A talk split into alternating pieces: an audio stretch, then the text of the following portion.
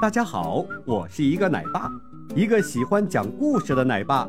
一个好的故事对孩子的影响弥足珍贵，孩子们会在故事里看见一个纯真的世界。在这个童话世界里，孩子们不光能享受快乐，也能学习知识。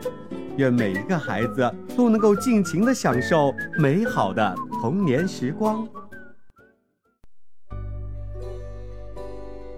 狐狸和小鸡。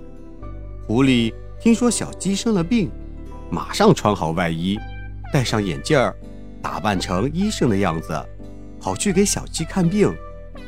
狐狸用怜悯的声音，边说边敲小鸡家的门。听说有只小鸡生病啦，我是专门治病的医生。一只小鸡刚想开门，许多小鸡上前阻拦。等一等，等一等，先看看是谁，我们再开门。他们从门缝往外一瞧，呀，是一只大狐狸。